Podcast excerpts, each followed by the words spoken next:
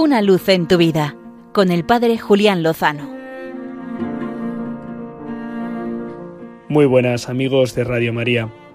Comienza el mes de abril y quiero compartir con todos vosotros una preciosa historia que he tenido oportunidad de conocer esta semana gracias a la Comisión Episcopal para las Comunicaciones Sociales.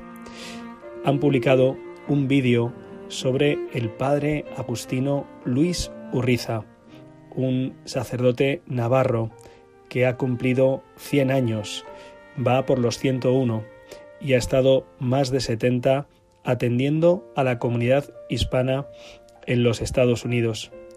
De hecho, seguiría haciéndolo si el obispo de su diócesis, ante su avanzada edad, no le hubiera dicho es tiempo de descansar.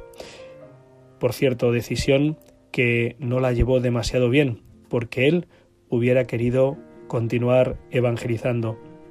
Ahora se encuentra en Madrid, mantiene su ánimo y comparte con todos los que se acercan tantas maravillas como el Señor ha hecho en su vida y a través de su ministerio sacerdotal, que han sido innumerables. La primera anécdota que se cuenta en este vídeo es su llegada a Nueva York y cómo en la estación central de tren donde esperaba a otros compañeros para tomar el tren que le llevaría hasta Texas a su destino pastoral, allí dice que le recibió el mismo Jesucristo. Y es que un hombre que andaba ebrio intentó comunicarse con él, que iba vestido de sacerdote, pero el padre Luis no conocía ni siquiera una palabra de inglés, por lo que no se pudo comunicar con él. Aún así, el hombre, borracho, insistió en hablar con él y terminó dándole dos besos y un billete de cinco dólares. El padre Urriza decía, emocionado, me recibió el mismo Jesucristo. Y a ese mismo Jesucristo es al que sirvió durante 70 años en la comunidad hispana del estado de Texas. Fue párroco de Cristo Rey, donde edificó una preciosa comunidad, donde atendía día y noche, salvo, como él dice, en la hora de la siesta. Pueden venir siempre que quieran, pero déjenme la siesta. Y así ha estado siendo un sacerdote valorado y muy querido, el sacerdote que más bautizos hacía en su estado mientras ha estado en activo.